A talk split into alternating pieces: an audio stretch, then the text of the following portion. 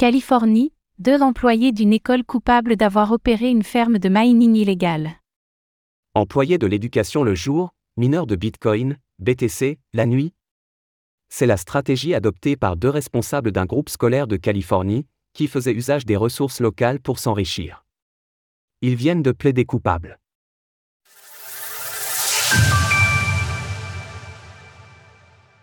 Une ferme de mining secrète placée dans une école. Jeffrey Mange était surveillant général et son collègue Eric Drabert était responsable de l'informatique. Les deux hommes ont conduit plusieurs activités illégales au sein d'un groupe scolaire local, qui compte plusieurs écoles.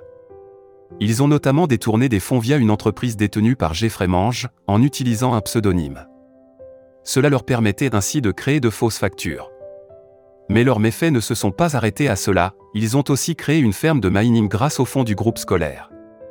S'accaparant des cartes graphiques de pointe, ainsi que d'autres ressources, ils ont mis en place de l'équipement de manière secrète. Le district dans lequel opéraient les deux hommes comporte 10 écoles, mais on ne sait pas quelle était l'ampleur de cette opération. La manœuvre a augmenté de manière drastique la consommation d'électricité du groupe scolaire. Rénovation, voitures de luxe et achats personnels.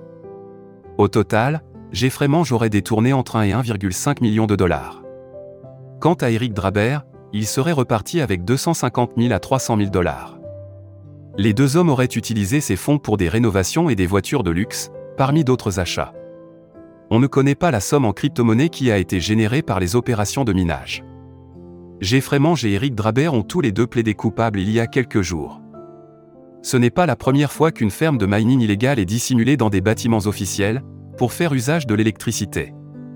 Toujours aux États-Unis, un homme habitant le Massachusetts avait été arrêté pour avoir caché de l'équipement de mining dans un lycée.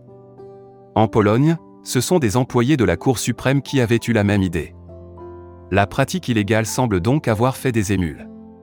Source US Attorney's Office, Eastern District of California. Retrouvez toutes les actualités crypto sur le site cryptost.fr.